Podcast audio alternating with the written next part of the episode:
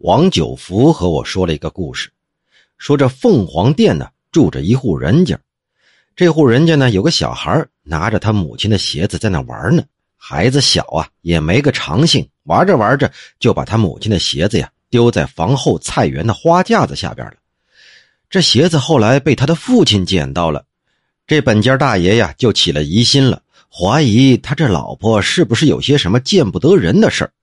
于是这妇人就因此遭到了盘问和辱骂，他也没办法证明自己的清白呀，一气之下就打算上吊自杀。就在这个时候，他家也不知道为什么就闹起了狐狸精了。凡是这妇道人家贴身的衣物啊，有不少都被偷走，扔到了别处。闹了半个多月才停下来。这样这么一闹啊，那丢鞋子的嫌疑不用辩解也就明白了。看上去好像还真的是暗地里有什么东西在帮这个妇人的忙啊。谁也不知道是什么原因。有人就说了。这妇人的婆婆呀，特别凶，特别厉害。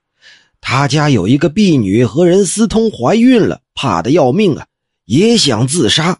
哎，那大奶奶呀，就偷偷的拿到菜园园门的钥匙，把这婢女啊给放跑了。这可是件积阴德的事儿啊！可能就是因为这个，所以这神仙就派狐狸精来救救他吧。还有人说呀，哎，那也不对啊。既然这神灵保佑他，为什么不先派狐狸精把他那鞋给收拾了？那不是不露痕迹更好吗？